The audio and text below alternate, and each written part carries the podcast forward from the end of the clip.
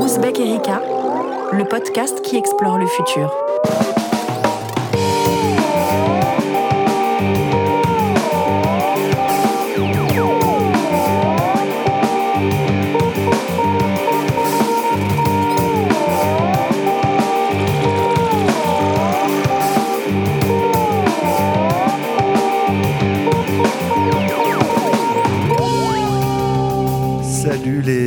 Turfos et bienvenue dans cette nouvelle émission du podcast d'Ouzbek Erika dans laquelle, vous le savez à présent et la dame l'a dit avant, on explore le futur.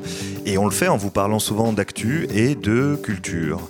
Mais les visions du futur, que ce soit dans la fiction ou dans les débats qui agitent nos sociétés, sont évidemment irriguées par des idées, des concepts, et n'ayons pas peur des mots, des théories politiques. Et ça tombe bien puisque c'est justement à ces idées qui façonnent notre futur que s'attaque un ouvrage publié début septembre aux éditions Alary et dont la couverture sorne, sorne de mots-clés comme euh, économie du partage, slow food, animalisme, transhumanisme, cyborg, véganisme ou encore revenu universel. Voilà qui résonne avec ce dont on vous parle dans notre magazine, sur notre site, ou dans ces podcasts. L'occasion était donc trop belle d'inviter les auteurs de ce petit essai de vulgarisation politique baptisé Les idées nouvelles pour comprendre le 21e siècle et de tâcher d'en faire le tour. Un ouvrage chaudement recommandé par Laurent Geoffrin, excusez du peu. Le directeur de la rédaction de la Bête Libération le considère même comme un des livres les plus utiles de la rentrée. J'ai envie de dire bravo, bravo messieurs. Il faut dire que du revenu universel à l'économie du partage, ces dix chapitres font œuvre de pédagogie et permettent aux lecteurs et lectrices de se faire une opinion sur des thématiques qui vont sans nul doute en partie façonner notre futur. Le tout avec clarté et sans parti pris, ou pas trop, ce qui permet de prendre un peu de recul euh, dans le tourbillon de l'actu. Pour en parler, j'ai donc le plaisir de recevoir les auteurs de ce livre éclairant, euh, tous les deux journalistes, euh, Rémi Noyon, officier à l'Obs. Salut Rémi. Bonjour. Et Philippe Viandury est le rédacteur en chef du magazine de nos camarades de chez Socialterre. Salut Philippe. Bonjour. Bienvenue chez nous à tous les deux. On va tout de suite rentrer dans le vif du sujet. Pour commencer, euh, ma question c'est comment vous avez procédé pour sélectionner ces 10 idées auxquelles vous vous attaquez dans votre livre? C'est des sujets sur lesquels vous bossez au quotidien, vous avez beaucoup débattu, il a fallu tout faire rentrer dans des cases ou comment ça, comment ça a marché? Oui, alors effectivement, c'est des sujets sur lesquels on, on travaille chacun dans nos rédactions euh, respectives. Euh, L'idée, c'était de. On, on partait du constat qu'il y avait beaucoup de concepts dans le débat public ou dans les discussions avec nos amis, etc., qui, euh, qui revenaient souvent sans être généralement explicités, à savoir qu'il était difficile d'en tirer un petit peu les, les fils théoriques ou les fils historiques. Mmh. Donc l'idée, c'était d'essayer de, de, rassembler tout ça euh, dans des chapitres, comme tu l'as dit, euh, clairs et pédagogiques. voilà, ce qui n'était pas évident. Ouais. Alors évidemment, ça se veut pas exhaustif, à savoir qu'il y a des choses à côté desquelles on est, sur lesquelles on a fait l'impasse. Mmh. Mais bon, on a essayé de prendre un peu les grands concepts qui nous paraissaient vraiment euh, être euh, très, euh, très prégnants dans le débat. Voilà. Ouais, Philippe, tu as quelque chose à rajouter là-dessus ou c'est Euh, Rémi ouais. a tout dit? Non, non, bah, à Ouzbek, vous devez connaître ça aussi. C'est-à-dire qu'il y a beaucoup de, de concepts qui sont émergents et assez mal traités dans le reste des médias, qui Mhm. fait souvent bien le boulot sur, je sais pas, la nation, l'identité, le féminisme, beaucoup de choses. Mais dès qu'on arrive à transhumanisme, ubérisation, etc., on, là, on, on nage un peu en eau trouble. Et souvent, ces idées sont non seulement pas expliquées, mal expliquées, mais des fois même confondues avec d'autres. Et donc, c'est vrai que nous, euh, respectivement, euh, en s'attachant un peu à, à des lectures, à des idées, etc., on est amené à les travailler et qu'on avait envie de faire le point sur, euh, sur ces concepts disparates, mais qui sont pas toujours si disparates que ça, en fait. Et justement, effectivement, en étant clair et en faisant, euh, en faisant, Mm. euh, en évitant de rentrer peut-être un peu trop dans des détails ou dans des, des, comment dire, des, in- des interviews fleuves sur des concepts un peu compliqués, etc. Mm. C'était vraiment une volonté de votre part que ce soit accessible à presque toutes, toutes et tous, quoi. Ouais, exactement. Alors le public qu'on avait en tête, c'était le jeune qui allait à la nuit debout, qui s'intéresse à la politique, mais qui n'a pas forcément fait d'études de sciences politiques ou, ou de sciences sociales. Mhm. Voilà, donc c'était de rester très clair et euh, le plus, le plus simple possible, effectivement. Ouais, donc euh, ça va se retrouver sur tous les, sous tous les sapins de Noël des gens de nuit debout. C'est ça que tu es en train de me dire. bon, alors on va rentrer dans le vif là pour le coup du sujet, mais votre premier chapitre, il fait le tour d'une idée qui est pas si nouvelle que ça, mais qui a récemment fait son retour euh, sur le devant de la scène, comme on dit, le revenu universel. Faut dire que Emmanuel Macron himself apprenait la mise en place d'un revenu universel d'activité, attention, d'activité, au cours de la présentation du plan Alors, à la lecture des quelques pages que vous consacrez au sujet, on se rend compte que le revenu universel d'activité n'est pas exactement un revenu universel. Euh, comment ça se passe? Est-ce que vous pouvez nous, nous aider, aider nos auditrices et nos auditeurs à bien saisir la différence, à y voir plus clair? En quoi le revenu universel de Macron, c'est pas celui de Hamon, par exemple? Euh, Vaste sujet. Euh, alors peut-être un petit exercice de définition, mais c'est vrai que bon, je vais pas faire la définition exacte du revenu universel, puisqu'en fait il n'y a pas de revenu universel, mais il y a des revenus universels. Déjà ça c'est important de, le préciser. Donc on peut plus ou moins le théoriser, mais il y a quand même des, des, racines clés à tous les concepts de revenu universel qui sont quand même l'inconditionnalité, mhm. c'est-à-dire qu'on nous le met, on nous le remet sans condition. L'universalité, ça touche tout le monde.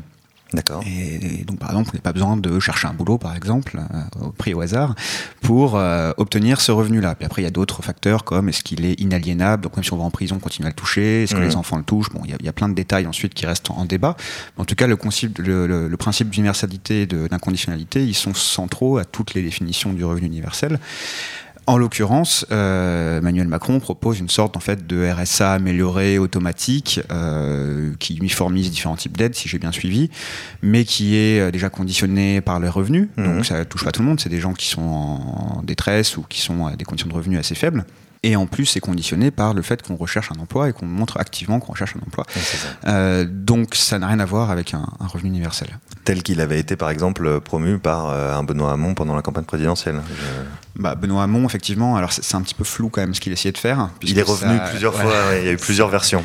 il y a eu un peu, je pense, une cacophonie. Il a lancé ce, peut-être sans savoir que ça aurait un tel impact, cette idée, et ensuite il a dû, euh, il a dû voilà, faire des concessions, je pense. Mais disons qu'effectivement, à la base, il prend ça comme inconditionnel Mhm. donc un vrai revenu universel assez élevé, je crois.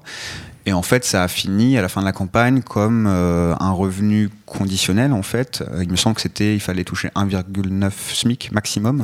Donc on sortait déjà du mmh. revenu universel, on allait sur des aides sociales en fait, sur des conditionnés donc par le, niveau social. Mmh. Donc effectivement à la fin, puis en plus on avait baissé le revenu, je crois qu'il était parti assez haut et qui avait fini à quelque chose comme 600 700 euros. exactement. Mmh. Donc euh, voilà, lui qui avait commencé avec une idée assez ambitieuse finalement à composer. je, ne prétendrai pas savoir pourquoi, hein, mais euh, en tout cas à la fin ce n'était plus un revenu universel du tout. Mais c'est assez, assez, intéressant parce qu'on voit, par exemple pour rester sur cette idée, elle a des des, fondements théoriques importants. Il y a d'un côté, euh, comme tu le disais, une version libérale du revenu universel et une version un peu plus qu'on pourrait qualifier de plus socialiste. Euh, et c'est des choses qui, des idées qui traînent depuis un petit moment dans les cercles universitaires et ailleurs et qui commencent à émerger euh, dans nos sociétés, que ce soit en Europe ou ailleurs d'ailleurs. Et, enfin, comment dire, la circulation de ces idées dans la société est assez intéressante à observer. Ça permet aussi, ce genre de livre, hein, le vôtre, de faire le point sur de quoi on parle exactement. Sur Benoît Hamon, ce que, pour avoir parlé avec des, avec des militants du mouvement français pour un revenu de base. Alors, ce qui lui reproche pour la campagne, alors, ils reconnaissent un mérite à la campagne de Benoît Hamon, c'est effectivement d'avoir mis sur la table le terme même de revenu universel, qui hmm. était quand même assez euh, marginal dans le débat euh, français.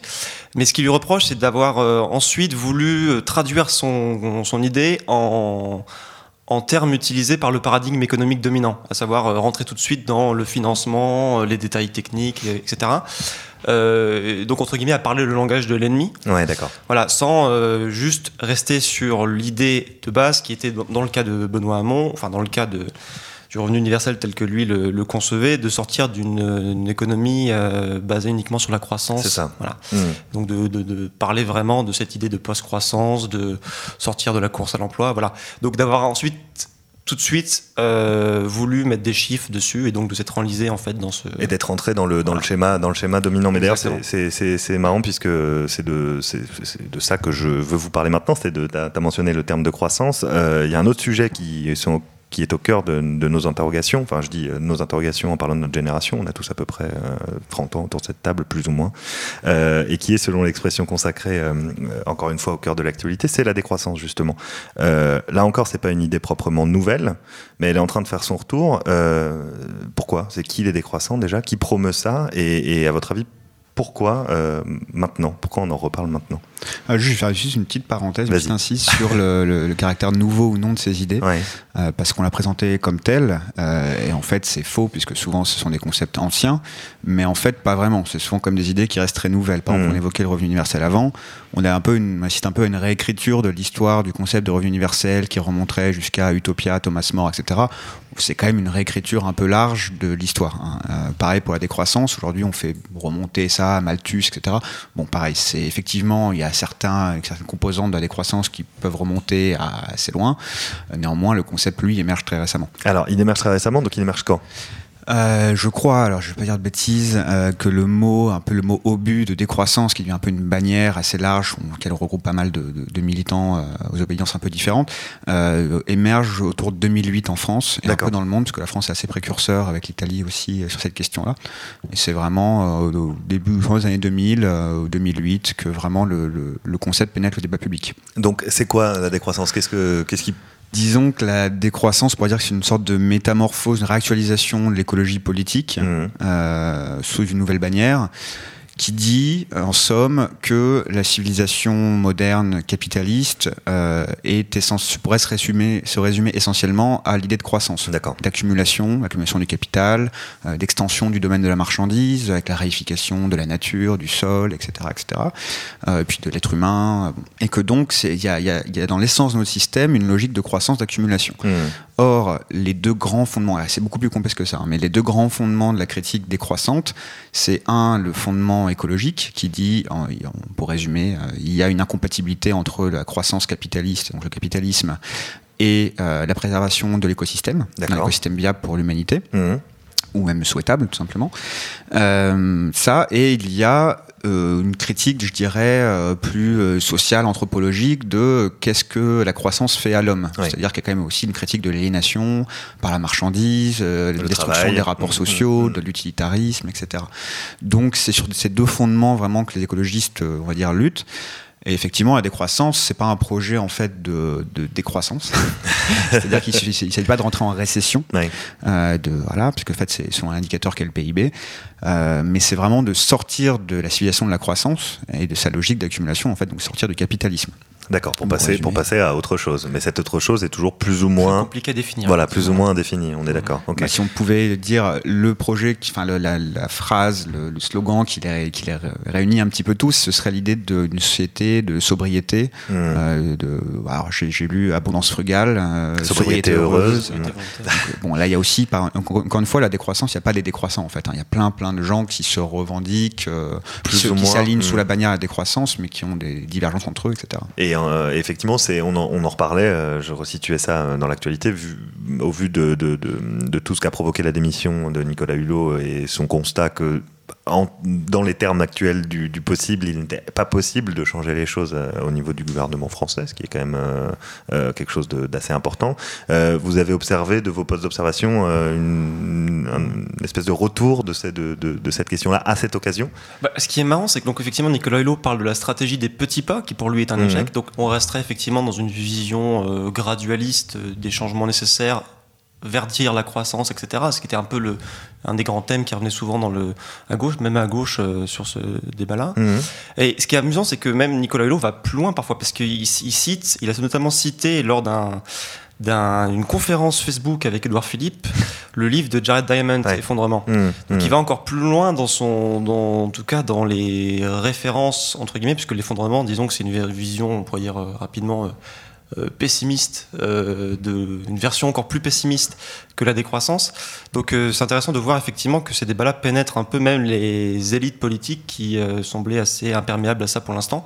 Euh, Mélenchon aussi parle parfois de la décroissance comme pas tellement comme un, un, un horizon, un horizon ouais. pour lui-même, mmh. il ne parle pas sous ces termes-là, mais comme un, quelque chose qui nous interpelle, quoi, qui nous oblige à réfléchir sur notre modèle. Et donc à, à penser l'après-capitalisme. Ouais. Oui, j'ajoute juste aussi là-dessus, puisque tu évoques Jean-Luc Mélenchon, euh, ce qui est intéressant, c'est aussi de rappeler que les décroissants, en fait, sont pas tant anticapitaliste que antiproductiviste. Mmh. Et ils vont dire le pétrole socialiste n'est pas plus propre que le pétrole capitaliste.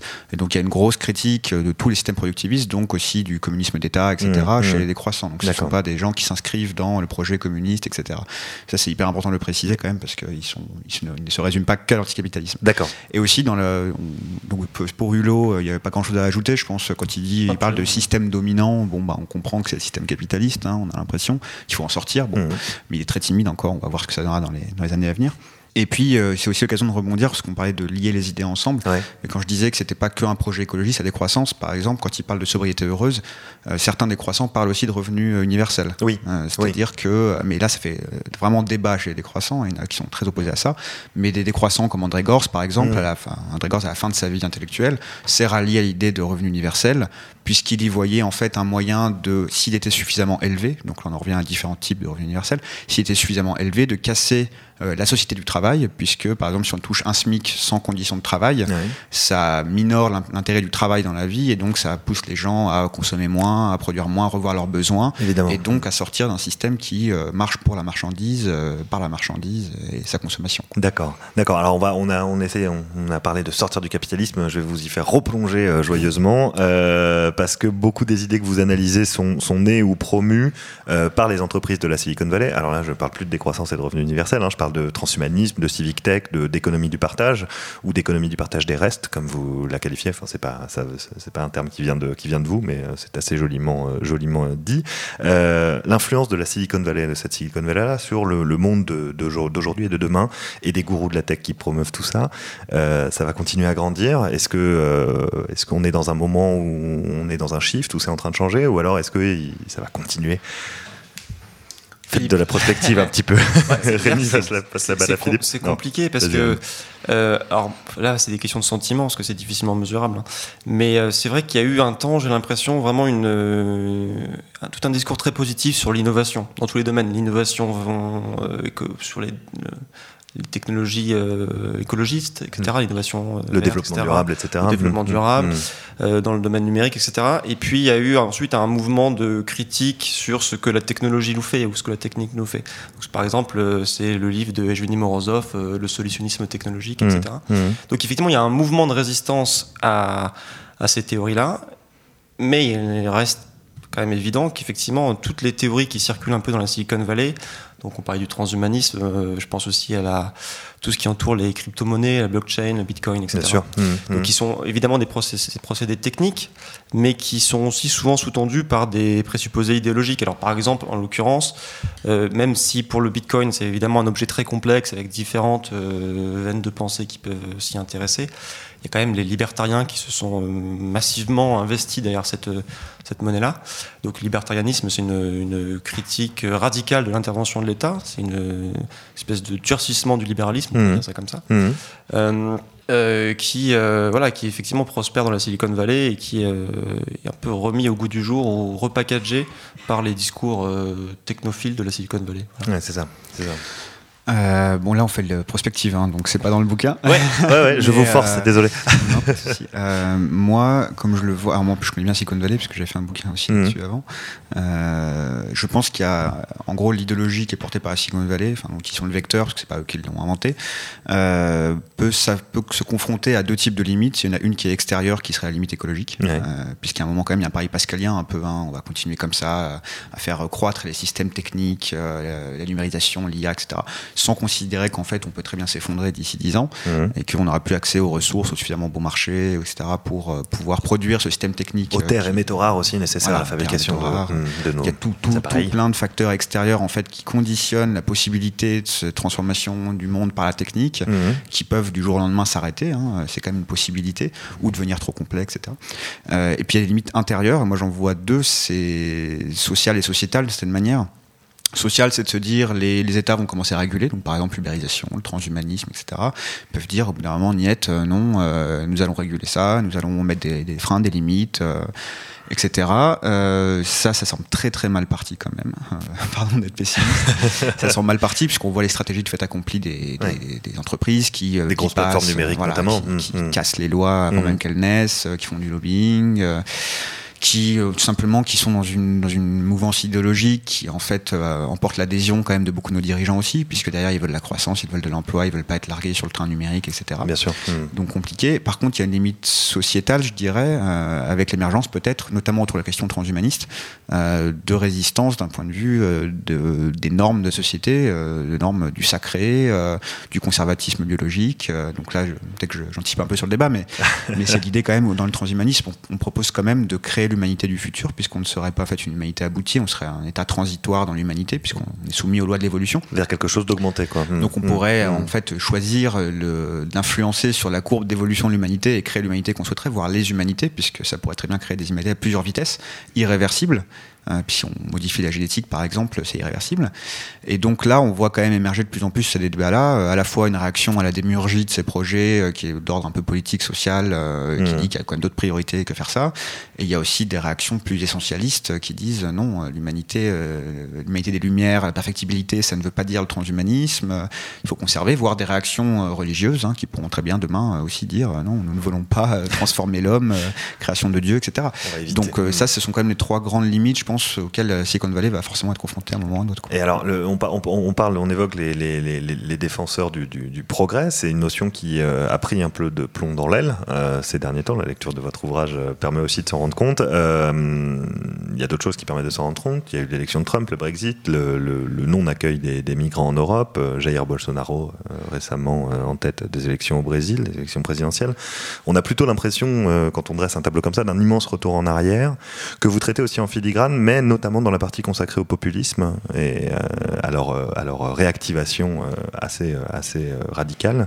alors, est-ce que, est-ce que est-ce que ce tableau est juste déjà Et est-ce que c'est foutu? Est-ce qu'il reste encore un espoir? Où est-ce qu'on va chercher tout ça? Hmm. Je me tourne vers Rémi. Absolument, absolument.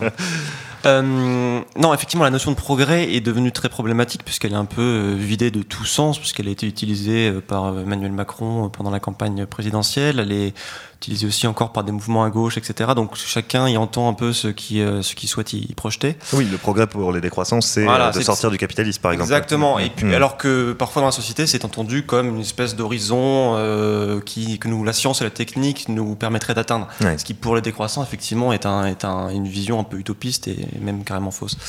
donc oui, la notion de progrès, c'est compliqué. Donc effectivement voilà, mais alors le, ce qui est intéressant, c'est que souvent on fait le constat qu'à gauche, enfin si on peut encore euh, parler euh, de gauche, il y a une espèce de fragmentation des, des idées ou des pensées, des théories politiques.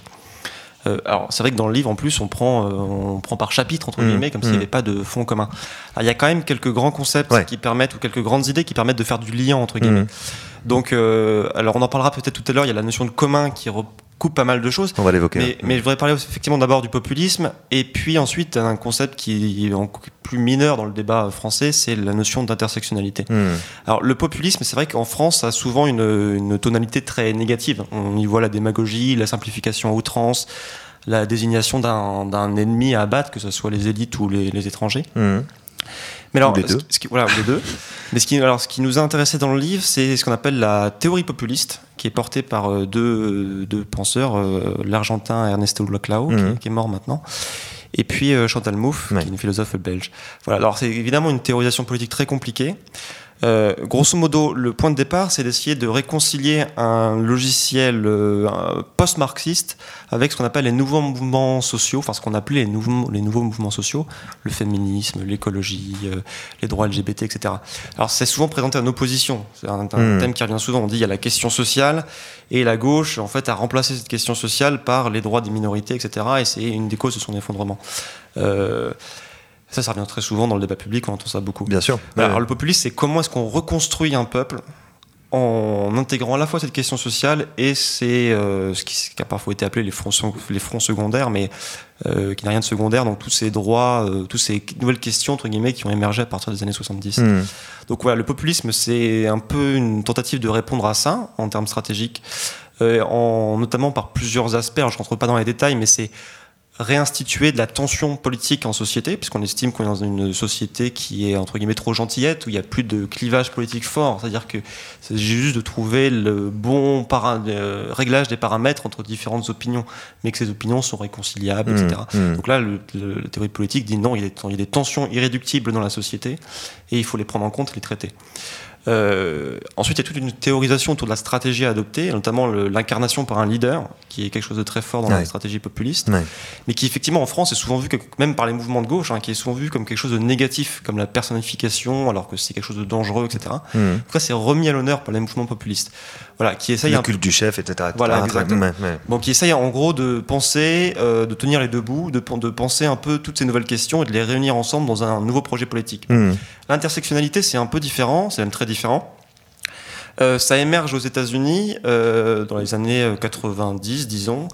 alors c'est un, là on est dans, un, dans une pensée politique complètement étrangère à celle de la, de la France, puisque grosso modo c'est de partir du raisonnement en termes de sexe, de genre et de race. Alors race au sens sociologique. Hein. Ce dont on n'a effectivement pas l'habitude. Voilà, exactement. en, France. on est encore très imprégné d'une espèce d'universalisme républicain qui fait qu'on est relativement imperméable à ces questions, ou d'un marxisme qui fait qu'on ne parle que de la question sociale, donc des classes. Donc, euh, donc c'est comment est-ce comment est-ce qu'on va essayer de repenser les dominations mmh. à partir de ces trois aspects et en les articulant, etc. donc ça, l'intersectionnalité, c'est euh, une espèce d'outil sociologique pour euh, mieux comprendre les rapports de domination. Et combattre les rapports. Et les combattre derrière, exactement, les décortiquer. Euh, c'est considérer en fait que quand on défend le féminisme tout court, ça peut être dangereux parce que la société est faite d'une telle façon que souvent on défendait en fait les intérêts des femmes blanches plutôt aisées. Mmh. Euh, et donc il faut trouver une façon de reformuler ça pour inclure, alors le vocabulaire de l'inclusivité a beaucoup été moqué, mais inclure à la fois euh, les personnes, euh, on dirait racisées, en France, voilà, mmh, mmh. mais aussi les classes sociales. D'accord, d'accord. c'est intéressant d'avoir ces deux, ces deux, Philippe, tu veux rajouter quelque chose Ouais, juste sur le, progrès, c'était la, la, question de tout début. moi, j'ajouterais juste que effectivement, on voit émerger aujourd'hui des rejets de l'idée de progrès, mmh. notamment à gauche. mais il y en a une effectivement qui se fonde juste sur le progrès, alors soit de façon caricaturale, le progrès, bon, la critique décadente classique, soit de façon beaucoup plus intelligentes. Je pense à des penseurs comme Michel, etc., qui vont critiquer l'idéologie du progrès comme une animation des lumières, euh, d'une extension indéfinie de l'action humaine, etc. Michel, pour ceux qui ne connaissent pas, juste c'est. Jean-Claude un penseur qui se définit comme anarcho-syndical, anarcho-conservateur. c'est un peu un pied de nez. Euh, conservateur, pied de nez à la gauche, mais euh, en fait, il revendique surtout d'Orwell, de la pensée d'Orwell qui est très intéressant. Euh, donc il y a ça, mais il y a aussi toute une, une, prise de conscience, je pense à gauche, entre guillemets, je dirais plus saine, si je peux donner mon avis. Euh, enfin, pas plus saine par rapport à celle de Michel, mais saine en général, hum. euh, qui consiste à essayer de repenser l'idée de progrès en la divisant, et notamment, il me semble que c'est Peter Wagner qui avait écrit un livre l'année dernière sur Sauver le progrès, et qui refaisait une, une, typologie du progrès en disant, voilà, il y avait quatre types de progrès, le progrès social, le progrès politique, le progrès économique et le progrès technologique, épistémique, je crois qu'il disait ça, et qu'en gros, en fait, il y a une sorte de conglomérat qui s'est formé avec la modernité industrielle entre l'épistémique, donc les techniques, les, technologies, mmh. et euh, l'économique, et qu'en fait, cette, cette, combinaison de ces deux formes de progrès-là a en fait dévoré euh, toute la notion même de progrès euh, et a emporté tout, et qu'en fait, aujourd'hui, le progrès social et le progrès politique n'est plus du tout audible en tant que tel. Mmh s'est fait dévorer par ce gars et qu'en fait il faudrait peut-être réagencer tout ça et repenser, réinsérer, si on peut prendre un peu les, termes de Karl Polanyi, euh, réinsérer le, progrès épistémique et le progrès économique dans la société, donc dans le progrès social et, politique. Est-ce qu'il pourrait donner donc effectivement des portes de sortie et une forme de, comment dire d'espoir pour, euh, pour, pour les années à venir et pour le futur? C'est à partir de ce genre de concept qu'on pourrait articuler peut-être quelque chose de l'ordre d'une... Euh, par exemple, ce qui permettrait de dire qu'on pourrait interdire, je sais pas, une plateforme numérique qui fait de l'ubérisation destructrice au nom du progrès social qui est quand même qu'on essaye d'améliorer la condition de vie des gens et non pas le contraire, qu'on ne sait pas juste de servir l'intérêt économique de la société, euh, de mmh. l'entreprise et la société par, par, rebond. Et dans les, dans les éléments concrets justement de, de, de, germes d'espoir ou d'expérimentation qui sont, qui sont euh, intéressantes à, à, étudier, à découvrir dans votre livre, il y a un certain nombre de choses qui tournent autour de la démocratie et du renouvellement de la démocratie ou alors de sa réinvention. Euh, c'est quoi ces exemples? Est-ce que vous pouvez nous en donner un certain nombre euh, de ces pratiques, de ces exemples qui font que, euh, bah tiens, il peut se passer des choses intéressantes autour de, autour de la manière dont on gère nos sociétés en commun? Euh... Non, pas Rémi. Philippe. Alors, euh, donc encore une fois, c'est pas à nous forcément de dire que c'est ça qui va porter, être intéressant, etc. On a essayé d'être un peu plus distant. voilà, c'est moi qui considère que c'est le cas. Ouais, non, mais je le protège à chaque fois pour bien dire que c'est un livre. Voilà. Euh, et d'ailleurs, j'inclurais là-dedans dans la démocratie le populisme, puisque pour moi, le populisme et la démocratie ne sont pas antinomiques. D'ailleurs, ils sont nés. Euh, voilà, c'est une théorie de la démocratie. Ce qu'on a observé, c'est que dans le chapitre sur la démocratie, sur le renouveau de la démocratie, c'est qu'il y avait trois grands axes de réinvention de la démocratie un premier qui était de faire une démocratie beaucoup plus locale, hyper locale. Euh, plus, beaucoup plus participative, où le citoyen est appelé à participer. Euh, une démocratie qui se nourrirait des nouvelles technologies, donc notamment des civic tech, euh, avec l'horizontalité, l'immédiateté que ça pourrait. Alors un exemple de civic tech, c'est quoi? C'est genre dans la rue, on peut dire de balancer grâce à une appli que ton trottoir est. Oui, voilà, ouais, ça, ouais. Bah, même on parle petit bout de la lorgnette, mais c'est pour bien. Oui, voilà, ça peut être de effectivement du signalement de choses qui dysfonctionnent au niveau de son quartier, dans la voirie, etc. Mais ça peut aller jusqu'à des théories théories de la de politique, hein, par exemple la démocratie liquide mmh. ou les démocraties délégatives, où on va confier son vote à quelqu'un qui va en permanence en fait voter sur les amendements ou sur les lois, etc. Donc ça, c'est des théories développées par le Parti Pirate, notamment. Mmh. Notamment, je crois qu'il y avait aussi une plateforme Open Ministry, je ne sais pas en Finlande, on a parlé dans le bouquin, qui effectivement essayait de faire mettre ça en place, c'est-à-dire que les, les, les, gens puissent voter en fait directement les lois et le, déléguer leur vote, etc.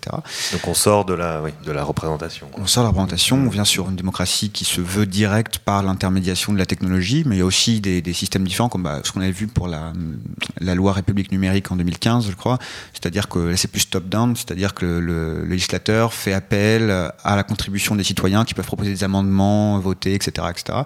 Mais c'était resté en l'occurrence très très top-down, c'est-à-dire qu'en fait euh, il prenait en, en, compte ce qu'il voulait et puis, puis le cadre d'expression d'expérimentation qui n'avait pas été renouvelée. Mmh, mmh. Enfin, sur et une loi, euh... Puis fixer en fait le gouvernement fixait le cadre du débat, de l'expression. Donc du coup c'est quand même très limité comme participation. Et il y a un troisième grand axe quand même qui est hyper important, qui est pour moi peut-être le plus euh, radical et peut-être prometteur, c'est le tirage au sort. D'accord. Euh, puisque le, le, de plus en plus de mouvances de gauche, etc., euh, réactualise ça en partant de l'idée qu'en fait nous ne sommes pas en démocratie. Mmh. Effectivement, si on réétudie les textes des anciens, euh, d'Aristote, euh, des anciens avec un grand A, tu veux dire Des anciens avec un grand A. bah, bah, la, la, la, phrase canonique, c'est l'élection l'apanage de l'aristocratie, le tirage au sort l'apanage de la démocratie. Mmh. Donc, si on en part ça, alors les Athéniens étaient en, en, régime mixte. Il y avait des éléments de démocratie, des éléments d'aristocratie. Notamment, ils, ils élisaient les, les chefs de guerre, les stratèges, etc mais les gens qui représentaient le peuple à la boulée dans l'Assemblée étaient en fait des gens, c'était le principe de homo boulemo, euh, les gens se portaient volontaires et étaient tirés au sort, et en fait à la fin de leur vie, 70% des Athéniens avaient été à un moment ou un autre législateurs. Mmh, mmh. Donc c'était à tour à tour gouvernant et gouverné. Et donc aujourd'hui, on voit émerger effectivement des gens qui réfléchissent à l'idée de comment est-ce qu'on pourrait refonder, soit par hybridation notre système représentatif, soit par carrément remplacement de système représentatif, par des stratégies de tirage au sort, démocratie directe. Mmh. Et bon, c'est quand même l'occasion, c'est intéressant de voir que la Révolution, en fait, a été le lieu d'un affrontement entre les démocrates et les partisans du gouvernement représentatif, que ce sont eux qui ont, les, ces derniers, donc, euh, qui ont gagné. Qui ont gagné, ouais. Et qui ont euh, expurgé la démocratie du système représentatif, en fait, euh, même si on ont pris certains aspects extérieurs, mais qu'en fait, effectivement, on se rend compte qu'on ne vit pas vraiment en démocratie si on, si on prend les textes au pied de la lettre. Alors, il y a un des, un des éléments de la démocratie, un des éléments importants de la démocratie représentative, c'est les partis politiques. Est-ce que, euh, question un peu plus générale sur l'ensemble de votre, de votre ouvrage, mais est-ce que vous pensez, vous, vous selon vous, en tout cas, les, idées que, vous exposez euh, doivent être saisies par des partis politiques tels qu'ils sont constitués actuellement et depuis quelques, dizaines d'années maintenant euh, pour s'imposer dans la société Ou est-ce qu'elles peuvent s'imposer par d'autres biais alors c'est intéressant parce que c'est un débat qui est un peu présent dans la théorie populiste, parce qu'on on se retrouve en Espagne avec le mouvement des indignés. Et grosso modo, il y avait un peu de veine à un moment, c'est de se dire, bon, est-ce qu'on reste dans un truc très, euh, très horizontal parce que l'État et les institutions nous semblent euh, biaisés entre guillemets et donc ce serait jouer sur un terrain en pente et donc forcément perdre. Mmh. Ou est-ce que pour avoir un moment un effet politique euh, concret, euh, il ne faut pas simplement parler dans des assemblées euh, avec des systèmes de, de, de, vote ou de prise de parole démocratique, mais aussi à un moment jouer le jeu des institutions ouais. ou euh, en tout cas avoir une dimension verticale, une, une, verticalité pour, pour essayer de traduire tout ça en, en termes politiques. Alors le pari du populisme, c'est clairement de faire une, une de créer un, une dynamique verticale, c'est de dire euh, il faut s'insérer dans les institutions pour les modifier. D'accord. Alors c'est encore même plus compliqué que ça, parce que en réalité dans la théorie populiste, c'est par la représentation que va naître un nouveau peuple hégémonique, etc. Donc euh, c'est entre guillemets nécessaire d'avoir une espèce de, de, de leader, de, courroie, de leader et de, courroie transmission, de, de slogan, mais voilà. Mmh, mmh. Donc effectivement c'est ça. Et euh, eux sont très, euh, en tout cas dans la théorie populiste, ils sont généralement assez méfiants vis-à-vis -vis de tous les courants autonomistes ou de cette idée du qu'on pourrait appeler ça le principe de Gulliver. En fait l'idée que par la multiplication des petits changements on va terrasser le géant capitaliste. Donc euh, c'est vrai qu'il voilà, y a quand même cette idée qu'il faut jouer un peu à un moment le, le jeu politique même mmh. si c'est compliqué difficile biaisé voilà D'accord, d'accord. Mais effectivement, on a vu ressortir ce débat entre euh, donc, euh, dans les médias américains, je pense il y a à peu près un ou deux ans, sur la question populiste mmh. avec Trump, etc. Euh, y, on a vu émerger d'intellectuels de gauche qui sont affrontés dans les revues sur l'idée populiste. De, alors certains qui disaient oui, un populisme de gauche est nécessaire pour faire face à l'impasse du néolibéralisme progressiste, mmh. et d'autres qui disaient nous ne croyons pas au populisme, nous nous croyons aux mouvements sociaux, ouais. la théorie des mouvements sociaux, et que c'est eux en fait par leur capacité à restructurer les imaginaires, les sociétés société, etc., qui euh, débouchent sur quelque chose. Donc là, après, ça c'est bon, chacun aura, aura son avis. Mais après, en tout cas, ce qui est sûr, c'est que les partis politiques aujourd'hui en France vont se, essayer de s'emparer de ces idées à un moment ou à un autre. Mm. On l'a vu avec le revenu universel. Euh, je suis sûr que la décroissance, dans peu de temps, commencera à émerger dans le, dans le débat public. Après, le risque, la- la- le côté bon, c'est que euh, ces idées vont émerger, donc vont être pensées dans les médias, dans l'opinion publique, donc peut-être auront un impact à leur manière. Le côté moins bon, c'est qu'elles risquent d'être vidées de leur substance, comme on l'a vu un peu avec le revenu universel. Avec le revenu universel, notamment. Euh, la décroissance Mm. notamment. Je doute qu'un parti aujourd'hui, euh, même si l'homme politique ait le courage, même un écologiste, de proposer un peu le projet politique décroissant qui va à l'encontre de tout notre imaginaire, euh, si on estime que la décroissance c'est bien, hein, mais euh, qui va à l'encontre de tout notre imaginaire Ouais, quand même. c'est bien hyper sûr. risqué. Donc, Et d'ailleurs, en, parlant- en parlant de, de décroissance, je me demandais à la lecture de cet ouvrage, je me suis dit, tiens, est-ce que vous n'avez pas peur qu'il y ait un certain nombre de ces idées, euh, que ce soit euh, décroissance, revenu universel, euh, euh, blockchain, euh, qui, qui, qui soient datées euh, d'ici quelques années? Parce que typiquement, quand on parle de blockchain et de monnaies alternatives, il y a quelques années, on nous vendait la voiture euh, la maison connectée, et je, bon, on n'en voit pas trop euh, la trace sur nos routes ou dans les foyers maintenant. Euh, Aujourd'hui, en tout cas, peut-être que c'est encore en cours de développement, mais ça a du mal à s'imposer. Est-ce que c'est une question que vous êtes posée ou est-ce que vous vous êtes dit, bon, on en parle maintenant, c'est des choses qui font débat, autant, euh, ou alors euh, est-ce que vous en avez pas non, grand-chose alors, à faire alors, effectivement, c'est une question qu'on s'est posée, Mhm. euh, effectivement, notamment sur les aspects euh, plus techniques comme la blockchain ou le bitcoin, etc. Alors, dans le chapitre sur la blockchain et le bitcoin, ce qui nous intéresse au-delà du bitcoin c'est de, et de la blockchain, c'est les idéologies qui ont été un peu revigorées par ces développements-là, Ouais. notamment l'idée qu'on peut va pouvoir se passer d'intermédiaires et donc aboutir à une société euh, où on n'aurait plus forcément besoin de tiers ou d'autorités euh, surplombantes. Voilà. Hmm. Euh, donc ça, ça se décline soit dans des projets libertariens, soit dans des, euh, dans des projets plus proches de l'anarchisme, etc. Donc il y a ces déclinaisons politiques-là qui nous paraissent intéressantes et qui en fait souvent s'appuient sur, sur des théories ou des veines de pensée qui ont plusieurs dizaines, voire centaines d'années d'existence, mais qui euh, reprennent jour, Mmh, ou reprennent mmh. vie, ou sont reformulées ce- grâce à des développements techniques, qui peut-être effectivement euh, vont euh, péricliter ou pas donner grand-chose, mais qui ont à un moment ont permis en tout cas de, de remettre ça dans le débat public. Hmm. Euh, voilà. Donc c'est donc c'est oui, ça peut, ça aura eu un impact quoi qu'il Ça a arrive. eu un impact Ouais, quoi qu'il ouais, arrive. oui. Alors évidemment, euh, effectivement, la blockchain, c'est pas encore difficile de voir ce que ça va pouvoir produire. Euh, mais bon, c'est quand même un développement technique intéressant et important moment de pouvoir d'un coup se pouvoir se passer d'intermédiaire, ce qui était quand même un obstacle assez majeur dans le dans le monde numérique. Voilà. Bah oui, oui, oui. Après, c'est un état de l'art, donc comme tout état de l'art, euh, il est voué à être à un moment périmé. hein. Mais euh, par contre, c'est vrai qu'il y a quand même des idées qui sont entre guillemets plus casse-gueule. euh, que- bon, Ouais, absolument. Par exemple, même je parle à la cause animale, ça se trouve dans deux ans, Ouais. on plus parler du véganisme, euh, c'est peut-être un grande société, enfin on sait rien. Euh, après, il y en a d'autres quand même. moi, je pense que le transhumanisme et euh, la démocratie, et la- Oui, c'est des choses qui mais- priori continuent. et la, la décroissance, c'est quand même des choses qui questionnent tellement les fondamentaux de notre société, euh, notre rapport à la nature, notre rapport à notre nature à nous, quand on parle du transhumanisme, Hmm. que si la civilisation continue telle qu'elle va aujourd'hui sur un siècle, ça sera des questions qui, qui continueront à se poser dans le débat dans les décennies à venir. Donc, euh, Alors- après, dès qu'elles changeront de forme et de peau, peut-être que décroissance, le mot sera périmé dans, dans, dans 10 ans et qu'on aura un autre mot. qu'on parlera d'autres choses. On parle des collapsologues aujourd'hui. Hmm. Et moi, je rebondis sur la cause animale, parce qu'effectivement, on parlait tout à l'heure de la récupération politique de ces Ouais. Donc là, c'était assez frappant dans l'élection présidentielle française euh, de voir que tous les programmes politiques, quasiment, au moins incluaient cette question, après sous des formes différentes. Il y a même pendant la primaire de gauche, euh, François de Rugy, qui maintenant a, a évolué politiquement, mais qui donc à l'époque était, était candidat et qui proposait lui un, de créer un défenseur des droits des animaux. Oui. Donc voilà, on, était- on allait assez loin. C'est joli évoluer politiquement comme Voilà, euh, définition pour qualifier la trajectoire de François de Mais, euh, mais cette question-là, en fait, donc effectivement, on peut penser que c'est juste un espèce de moment saillant dans la vie politique française, de mode, etc. Mais elle, est aussi liée à un changement de regard, je pense, plus large sur les animaux. Alors, c'est les progrès de l'éthologie, donc à savoir la science euh, qui étudie le comportement des animaux dans la nature, Hmm. euh, et notre compréhension sans cesse plus fine de ce qui est, de ce qui est la cognition, la, la vie mentale des La vie animaux. mentale des animaux. Voilà, et qui de plus en plus affaiblit l'idée qu'il y a un propre de l'homme Hmm. qui le distingue de- du reste de la, de la nature, que ce soit l'usage d'outils, euh, le langage, etc. Tout ça est un peu questionné en tout cas par ces développements-là. Euh, ça, le, après l'action militante hein, d'assauts comme L214, etc., qui vont filmer dans les abattoirs les, les conditions de- d'abattage justement des, des animaux qui ont un impact aussi sur l'opinion publique. Hmm.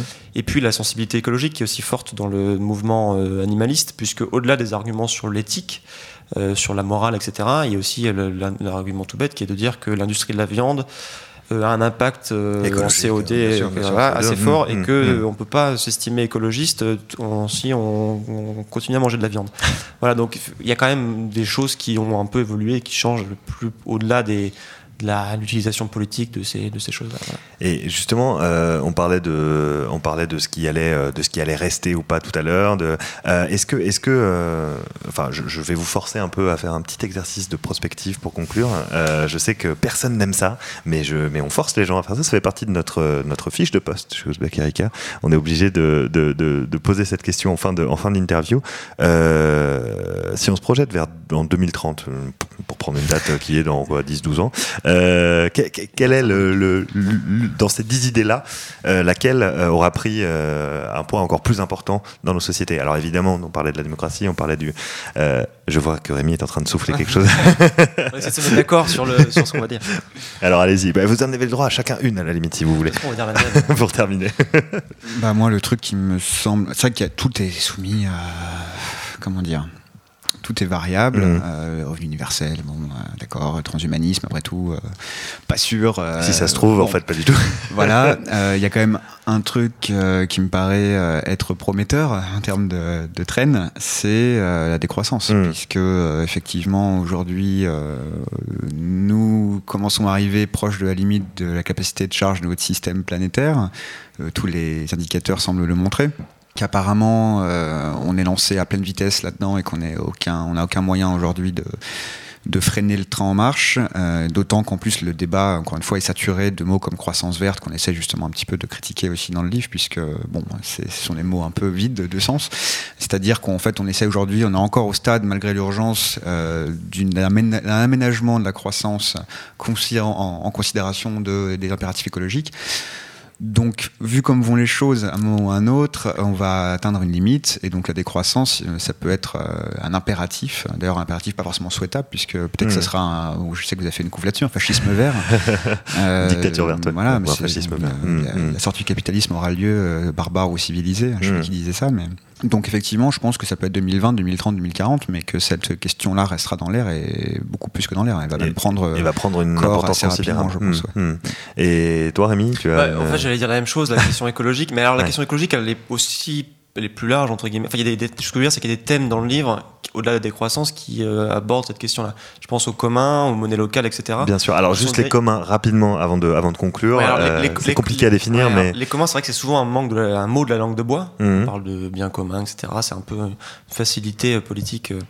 Mais alors, ça- ce qui nous intéressait, c'était de- d'essayer de, s'intéresser à, à ce qui est euh, la, la théorie des communs euh, au sens euh, économique et qui est notamment portée par une chercheuse américaine qui s'appelle Elinor Ostrom, qui a eu le, le- ce qu'on appelle le prix Nobel d'économie en, en 2009, euh, et qui essaie de montrer que notre imaginaire est façonné par l'idée qu'une ressource doit forcément être gérée soit par l'État, Hmm.